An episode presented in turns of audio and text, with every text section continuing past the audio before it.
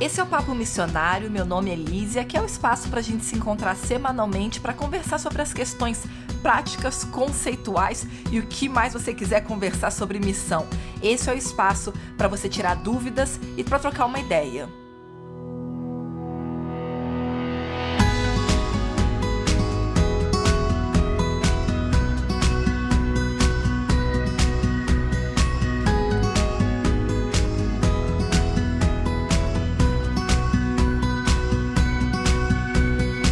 Certeza já sentiu que você não encontra pessoas, quem sabe até mesmo dentro da sua igreja, com o mesmo fervor missionário, com o mesmo desejo de servir que você tem. E você fica se perguntando o que está acontecendo, né? Até parece doideira como é que a gente está aqui, todo mundo adorando o mesmo Deus e lendo a mesma Bíblia e não tendo o mesmo interesse em atuar em missão, né? Ou seja, em servir a Deus.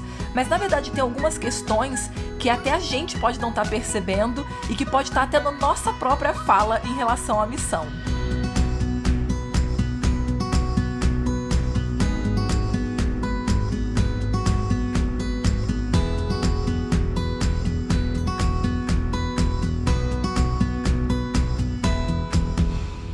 Na semana passada, a gente conversou sobre o que é missão e, em cima disso, se todo cristão é realmente um missionário. E você mesmo já sabe que Olhando para sua igreja, para as pessoas que estão ao seu redor, você provavelmente já tem a resposta bem clara. Você tem amigos que você ama de todo o coração, mas que não estão nem aí para a pregação do evangelho, não só no local onde eles estão, mas também não se preocupam em orar ou apoiar a obra da pregação do evangelho além mar. E eu sei o quanto isso incomoda quando a gente está de volta na igreja local ou está se preparando para ir para a missão e ainda sabe, se sente desconectado porque não tá lá no campo missionário, mas aí também na igreja não tem aquele fervor que a gente esperaria que haveria no corpo de Cristo, né? Enfim, eu sei que é uma situação muito complicada e, e pode ser até muito frustrante pra gente que tem uma paixão missionária ou que tá envolvido com missão e tá simplesmente passando um tempo em casa, alguma coisa assim.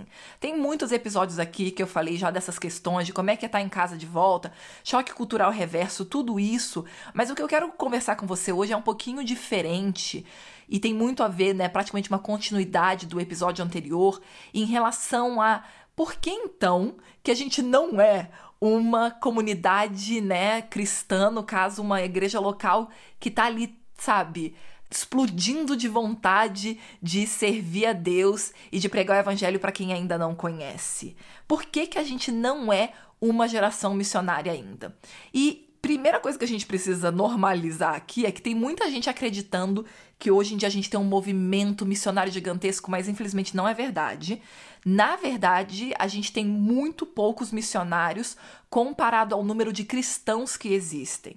Então, por exemplo, o Brasil é um país predominantemente cristão e a gente tem pouquíssimos missionários mesmo brasileiros, né? Missionários de linha de frente. Então, quando a gente analisa friamente, e claro, vocês já me ouviram falar isso várias vezes, infelizmente a gente não tem dados concretos, porque cada denominação, às vezes nem tem, na verdade, dados, mas cada uma, se tiver, vai ter os dados para si mesma e não tem uma organização que junta todos os dados, né, de, de missionários de todas as denominações, ministérios, então é muito difícil a gente ter dados específicos, mas até isso mostra o quanto a gente não tem focado em missão, né? Porque quando é algo que está ali na linha de frente da nossa atuação como igreja, a gente tem os dados bem direitinho, né? Como, por exemplo, a maioria das igrejas e ministérios tem dados muito claros em relação a outras coisas. Então, quando a gente olha para essa questão de quão pequeno é o número de missionários realmente, eu acho que não tem como a gente não parar para se questionar por quê, não é verdade? Por que, que a gente ainda não é tão missionário, tão dedicado na obra de pregação do evangelho quanto a gente poderia ser? E aí tem vários aspectos, sem dúvida, não dá para falar que é só uma coisa, mas tem uma coisa sim que tem se tornado cada vez mais evidente no movimento cristão atual e principalmente no chamado no que se diz movimento missionário. E é uma característica, na verdade, que perpassa muito a sociedade como um todo e a gente acaba não percebendo como isso está afetando o cristianismo e a prática das missões. E é nada mais, nada menos do que a busca incessante por prazer e alegria. E não tô falando de prazer sexual, é de prazer no sentido de eu quero tá bem, entendeu? E aí você pode estar pensando, é, mas não é isso que a gente deveria buscar, né? Uma vida que a gente tá bem, que a gente tá feliz. Bom, isso pode se tornar facilmente algo exagerado, né? Pode se tornar facilmente já uma característica assim que tá indo pro extremo realmente, como um hedonismo assim, sabe, que passa tudo e qualquer coisa por alto, né? E, e essa visão hedonista é algo que nasceu, na verdade, lá na, na Grécia Antiga, que é essa busca, né, pelo prazer e hum, é uma coisa que a gente acaba não percebendo na fala, porque já se tornou muito normal, né? A busca pela felicidade e buscar ser a melhor versão de você, que é justamente, né, normalmente associada a busca o que te faz feliz, busca os teus sonhos, né, tudo isso. Que, exato, tem valor, mas facilmente vira um exagero, facilmente vira uma coisa muito centrada no próprio eu e que a gente acaba não percebendo como isso que está muito presente na sociedade atual simplesmente entra no contexto cristão, na igreja e na missão de uma forma disfarçada. Quer ver uma coisa muito simples? Você talvez já tenha usado inclusive termos assim. Por exemplo, é, no passado você não veria, há 100 ou 150 anos atrás, você não veria os missionários chamando missão de uma grande aventura. Eu tenho que ser bem honesta nisso. Na verdade, tem um missionário fascinante, que foi um dos pioneiros americanos, né, da missão moderna, que é o Adoniram Judson, e ele falou sempre muito abertamente para as organizações que queriam enviar missionários para Burma, né, que é a atual Myanmar, e ele falava assim abertamente, ele falava: "Olha, não me manda esses missionários que só querem ter uma experiência diferente, que querem vir para cá morar por um tempo e depois voltar para casa e viver a vida deles normalmente". E aí é muito engraçado que até conversando com uma amiga outro dia, ela tava falando disso comigo, quando você lê cartas do Adoniram Judson ou biografias sobre ele, né? Você vai ver que ele fala para não enviar missionário de curto prazo para ele. Aí, bom, você já sabe, eu falo abertamente sobre isso, né? Curto prazo não é a solução para a pregação do evangelho realmente, é um começo de uma carreira missionária, mas são missionários de carreira que vão fazer a diferença na pregação para quem ainda não ouviu, que é o ponto principal para Jesus voltar, né? Só que aí o curioso é que missionário de curto prazo para ele, ele estava falando de missionário que ia para lá passa quatro, cinco anos. E aí você vê como é que a, a visão era muito diferente. Eu não tô tentando ser saudosista, entendeu? Falando, ah, porque naquele tempo missão era de verdade, agora é só missionário Nutella. Não é, porque a gente tem que ser honesto, a gente tem que olhar para o que a gente está tratando como, mission... como movimento missionário e perceber se é isso mesmo ou se a gente pode estar tá indo por um caminho um pouco equivocado ou até perigoso. E aí eu digo isso pelo seguinte: Muita gente usa até isso como slogan, por exemplo, né? Organizações falam que vai ser a experiência da sua vida, ou que você vai ser transformado, ou que você nunca mais será o mesmo. E realmente você pode nunca mais ser o mesmo, porque muitos de nós saem traumatizados de, de experiências missionárias, por exemplo, como os próprios personagens bíblicos, entendeu? Ou você acha que Paulo sofreu tudo aquilo e ele ficou de bonaça na lagonaça, sabe? Tipo assim, sem nenhum problema emocional e sem. Gente, é Jesus teve uma série de momentos que a gente olha e vê que ele estava em quadro de sofrimento emocional, entende? Então, assim, a gente focar demais nessa fala de que vai ser a experiência da sua vida, que vai transformar a sua vida, que você nunca mais vai ser o mesmo, que vai ser a maior aventura, isso nada mais é do que o reflexo da sociedade que a gente vive, onde tudo isso é buscado de outras formas, aí a gente pensa que é um bom caminho tentar chamar o jovem para em vez de ir na boate ou usar drogas ou seja lá o que for, que ele tenha essas alegrias e esses prazeres dentro da igreja.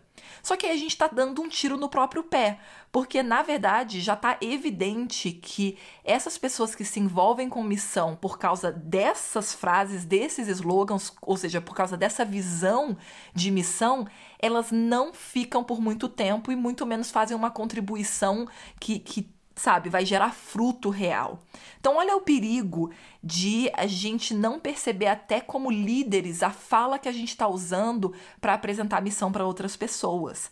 E aí é o que a gente tem constatado entre muitos jovens que têm se envolvido com missão que é a falta de comprometimento. São pessoas que ou vão para uma coisa e depois voltam para casa. Você já ouviu isso e dizem: "Fiz a minha parte", que é tipo, é, como é que é, colega? Como assim? Fez sua parte no quê? Porque a gente sabe, quando está envolvido com missão, a gente vai sempre perceber que a gente não fez o suficiente ainda, que ainda tem muito para fazer. E ao mesmo tempo, se a pessoa aparenta comprometida, às vezes não é um comprometimento genuíno. É aquela coisa assim, ah, ela parece comprometida porque ela já está há cinco anos envolvida ou envolvida na missão. Mas quando você olha, é seis meses num lugar, um ano num lugar, aí vai de um ano para, sabe, passa um ano aqui, um ano lá, um ano acolá. E isso é algo que mostra muito claramente o quanto as pessoas não têm entendido, né, os, os envolvidos em missão, os iniciantes em missão, não têm entendido o papel crucial de comprometimento no contexto missionário, sabe? A maioria das pessoas querem coisas temporárias e, né, viver uma grande aventura, viajar o mundo. Alguns falam abertamente de que eles têm sido privilegiados ou que, né, tá sendo uma benção poder viajar o mundo, quando na verdade normalmente isso tá tomando um, um, papel muito mais predominante na vida da pessoa do que ela quer admitir, entendeu? E aí, a, se a pessoa fizer um autoexame, né? Vai perceber que, poxa, mas praticamente não tem tido fruto do trabalho que eu tenho feito. Então, será que não está virando só viagem e não ou, ou, só experiências transculturais e não mais realmente a pregação do evangelho para avançar o reino de Deus? Entende? E aí eu tô dizendo isso pelo seguinte, eu acredito que enquanto a gente não encarar isso de frente, e, e, eu tenho, né, aí muitos pesquisadores que estão por trás desse, por trás que eu digo, né, que acreditam dessa mesma forma que eu, de que enquanto a gente não encarar isso de frente, a gente vai continuar se iludindo, a gente vai continuar fazendo coisas que a gente só olha para o resultado na superfície, não olha a fundo e a gente continua se iludindo de que isso é suficiente. Então, se a gente encara tudo isso de frente, a gente tem mais chances de sucesso e de transformação genuína. Então, uma coisa que não dá pra gente fugir é que a gente precisa sim de uma mudança de mentalidade missionária que as pessoas que são incentivadas a, a, se envolver com missão e as pessoas que demonstram interesse por missão, que elas entendam e sejam ensinadas do que, que é realmente missão, o que está envolvido, quais são os desafios, as dificuldades, para que a pessoa não vá se envolver com missão procurando essa grande aventura, essa transformação pessoal, essa experiência transformadora, sabe? Que muitos têm buscado hoje em dia, e eu acredito de coração que muitos buscam isso porque foi isso que foi dito para eles. Eles não tiveram acesso ao que é a missão de verdade.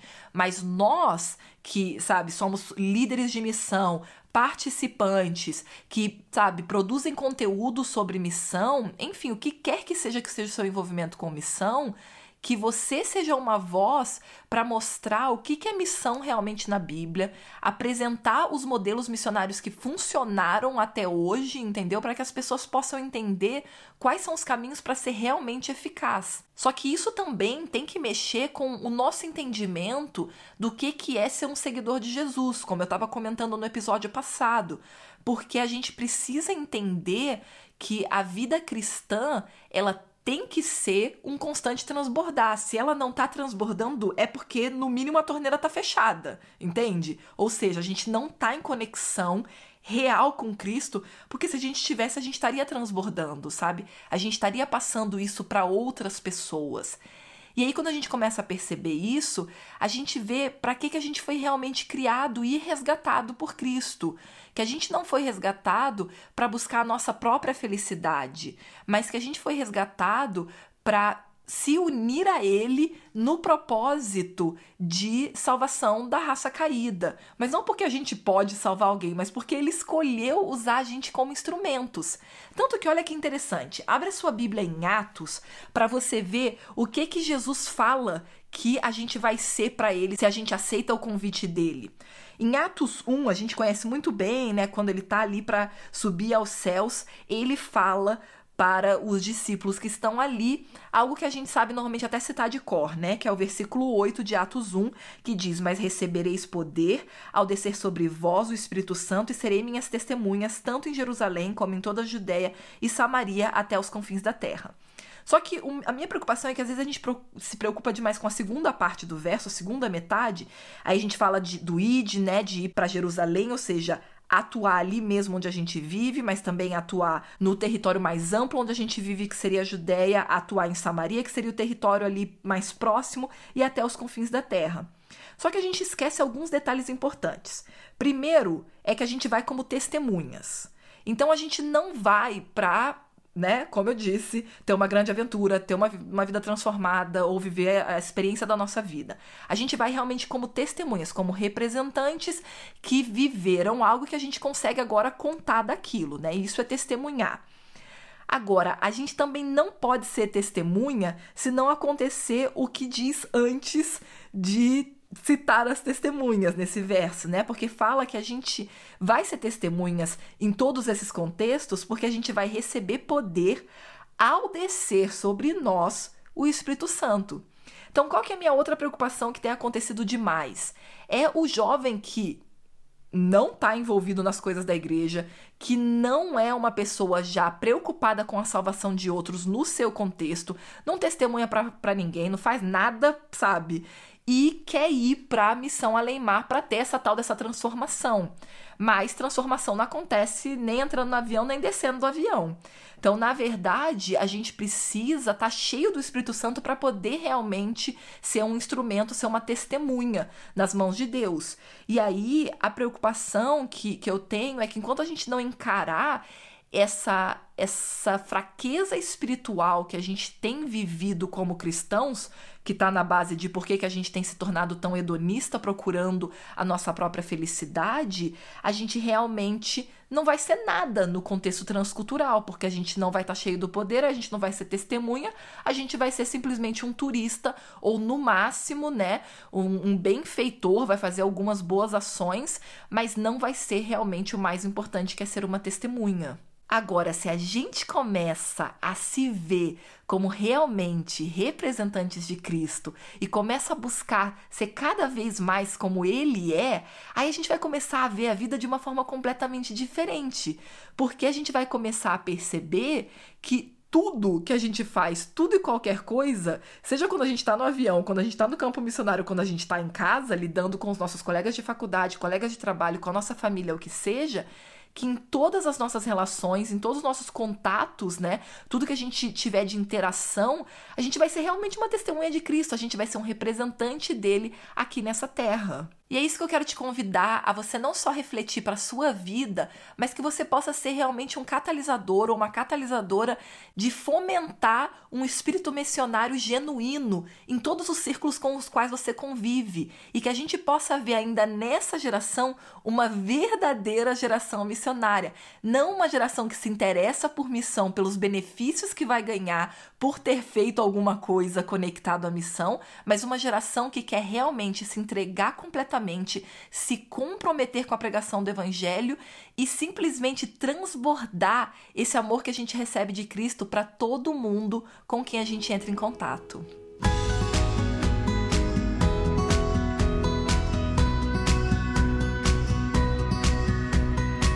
Você tem parado para pensar e perceber que tipo de vocabulário você tem usado ao falar de missão para outros? Eu tenho certeza que não foi de má fé, mas a gente precisa cuidar sim com a forma com a qual a gente apresenta a missão para que a gente possa não só ser missionários eficazes, mas fomentar esse espaço para outras pessoas se envolverem também.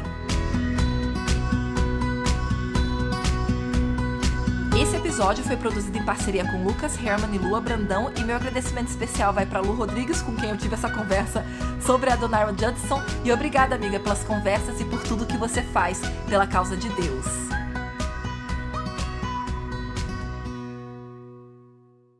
Você precisa de ajuda para definir os seus próximos passos na missão?